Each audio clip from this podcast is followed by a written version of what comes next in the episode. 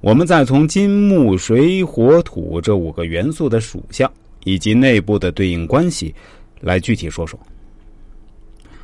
由此，我们可以惊奇的发现，五行理论竟然可以将现代科学的至尊相对论与量子力学解释的非常完美。其实，我们从直观的角度就可以发现，为什么古人要将五行命名为金木水火土，而不是鸡鸭鱼肉菜呢？请看啊，土元架强。表承载受纳，直观上，基本粒子就像土一样，是万事万物的基本组成单位。火月炎上，代表了温热、躁动等性质，能量就像火一样，是推动事物发展的力量。水曰运下，表润泽下行。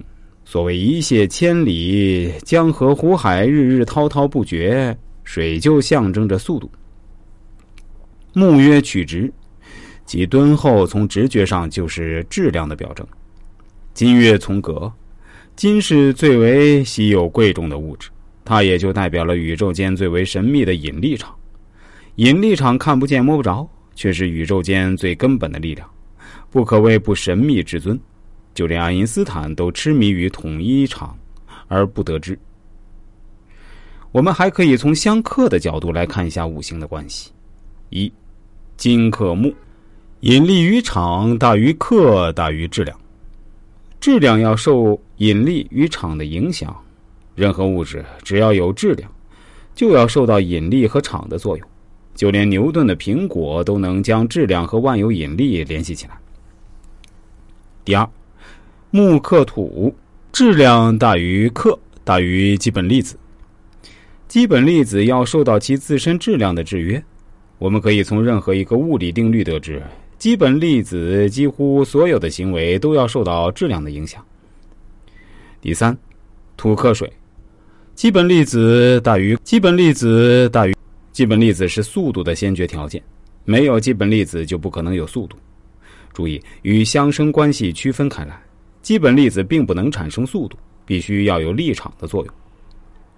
第四，水克火。速度大于克大于能量，速度可以在很大层面上影响能量。我们都学过动能，就表现了这一关系。第五，火克金，能量大于克大于引力场。力的大小受能量的制约，必须要有能量，才能对其他物体产生吸引力之外的其他力量。综上所述。中国古代的五行理论能够解释现代物理学的所有现象，可谓是最高级的哲学形式。